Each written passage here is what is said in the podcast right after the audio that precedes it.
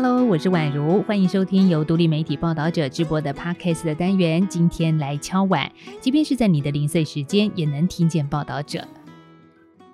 先来说一件事，我们报道者的 Podcast 要两岁了。我们是在二零二零年的八月六号上架的第一集，还记得吗？主题是安独幽灵。我知道很多人就是从那一集开始听的，对吧？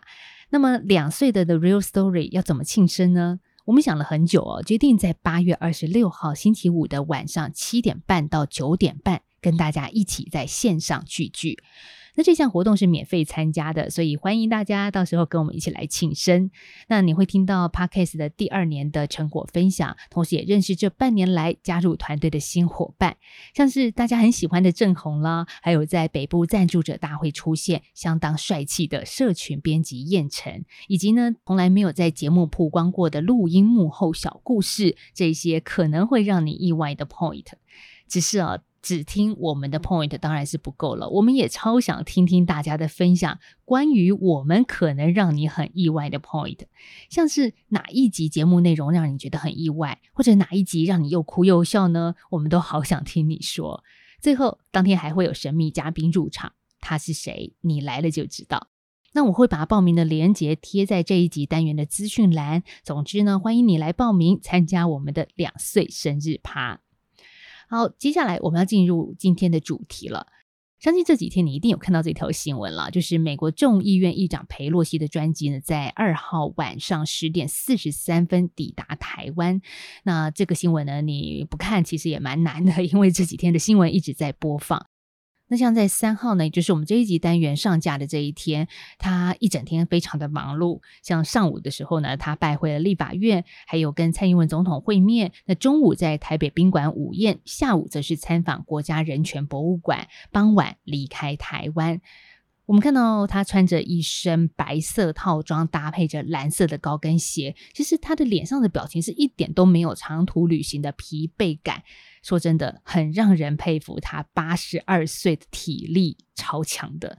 那当然呢，我们报道者的记者也在过程当中发了好几篇的即时报道，所以我今天呢，接下来聊到的文章就是摘录自报道者在八月二号还有三号在社群平台快速更新的即时新闻。如果你还来不及看到，没关系，今天可以听我们这个单元。那还有呢，在报道者的摄影记者在裴洛西来台之后啊，也全员出动在新闻的现场守候，他们拍出了不少具有观点角度的画面，所以欢迎大家在追踪我们的社群平台的同。同时也不吝给这一些摄影记者的照片一些回馈和鼓励。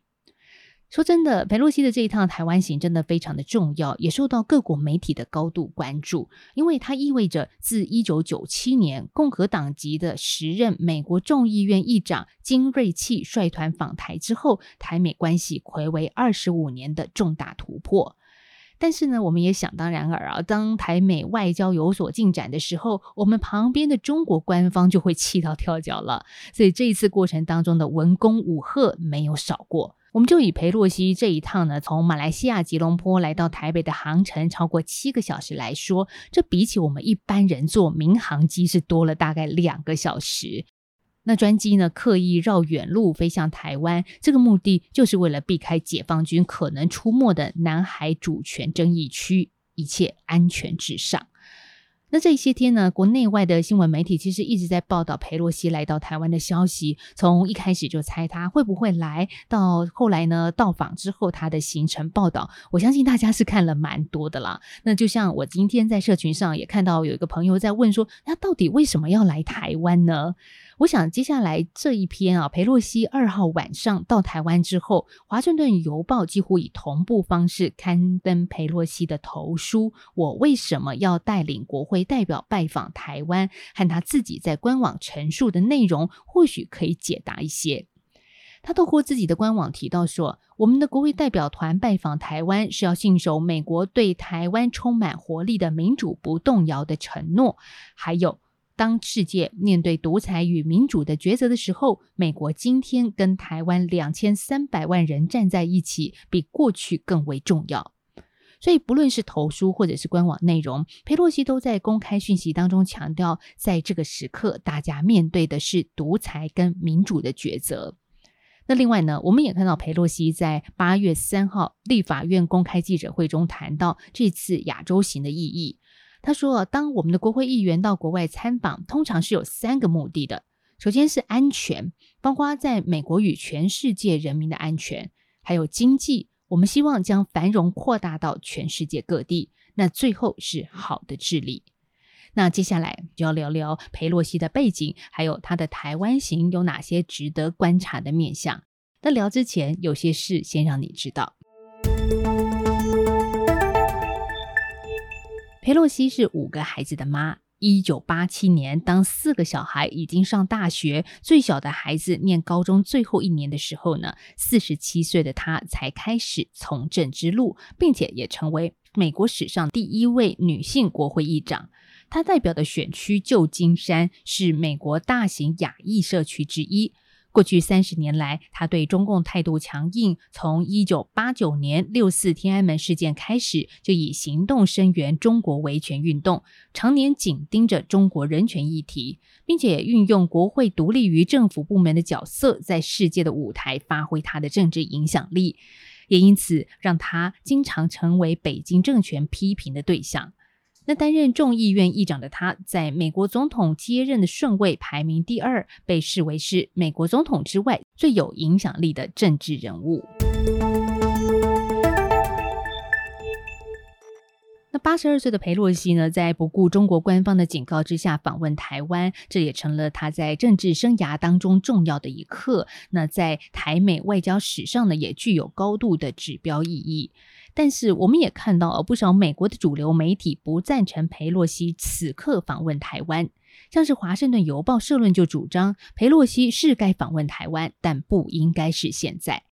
那最先曝光佩洛西台湾行计划的《金融时报》也以社论来批评佩洛西访问台湾是思虑不周，为什么呢？金融时报认为啊，这个举动除了激怒中国采取不理性行动之外，并没有给身为盟友的台湾带来更实质、有效而且具体的任何安全保障。所以，我们综合归纳一下，美国国内的舆论呢，将佩洛西的台湾行视为是敏感时机的不必要冒险。那么，什么是促使他来到台湾访问的临门一脚呢？有一种分析说法是，在七月二十号的时候，美国总统拜登面对媒体访问的时候，脱口说出美国军方认为佩洛西此时访问台湾不是个好主意，而这句话却让佩洛西的台湾行成了不得不去的决定。华尔街日报就认为，如果美国在中国文攻武赫面前缩手，恐怕对于印太盟邦释出错误的讯号，更何况。美国国会两党大多是支持佩洛西应该有自由访问台湾的权利的。那再来呢？我们从另一个角度来看，中国对佩洛西访台的强烈表态，一部分原因是与佩洛西过去三十年来对中国的强硬态度也是有关的。八十二岁的佩洛西与中共的常年对抗，从一九八九年六四天安门事件就开始了。回到在一九八七年才选上众议员不久的他，虽然还是国会的菜鸟，但是呢，看到解放军武力镇压学生之后，他大力在国际上斡旋，营救天安门学生逃离中国。还有呢，我们甚至看到佩洛西在一九九一年众议院访问团参访北京的时候，更与国会同僚在天安门广场上公开拉出悼念六四的黑旗布条，这上面就写着“献给为中国民主事业牺牲之烈士”。结果当场遭到公安短暂控制行动，甚而引发了一场中美外交风波。而这一次在八月三号佩洛西拜访立法院的时候，也特别提到了这一段。他说呢，三十年前以跨党派的身份前往天安门，当时除了是表达对于人权的支持之外，同时也要抗议中国不公平的贸易做法，因为这是一个国安议题。他说，当时中国强迫许多的企业进行技术转移，那转移到所谓的流氓国家或让人有所疑虑的国家，这与国安、经济、治理、人权都是息息相关的。那在二零零三年，佩洛西当上国会众议院的民主党领袖之后，对于中国人权问题的争辩力道更是加倍。特别在近年来，我们看到二零一九年香港反送中运动开始之后，佩洛西也大力协助香港人权及民主法案，以及后续对于港府各种制裁法案的通过。因此，香港建制派媒体跟中国的官媒舆论就称裴洛西是港独同路人，抹黑他是煽动香港反中情绪的国际黑手之一。那在这一次佩洛西到达台湾的同一时间，中国的外交部不止发表了对美方的强烈谴责，中国的官方也在二号深夜宣布，解放军将从八月四号中午十二点开始到七号中午十二点为止的七十二小时，在台湾东西南北周边一共六个海域进行重要军事演训行动，并组织实弹射击。那这个时刻呢，相信很多人都在关注台海的安全。国防部在三号召开记者会，就说呢，共军这一项举动形同海空封锁台湾，并且违反联合国海洋公约等相关规定，国军将会反制任何侵害国家的行动。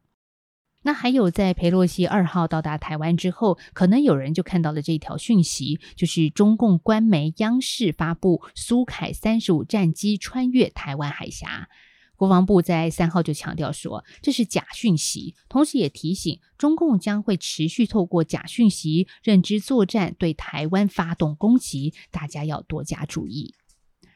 以上呢就是这一集的今天来敲碗。报道者是一个不收广告、没有付费墙的非盈利媒体。我们人不多，但是想做的事情很多。那我们不是只有发深度长文，在脸书、IG 和 Twitter 上呢，也会随时推出及时的报道。就像今天我们听到的文章，就是报道者的记者们在佩洛西来台之后的快速采访整理。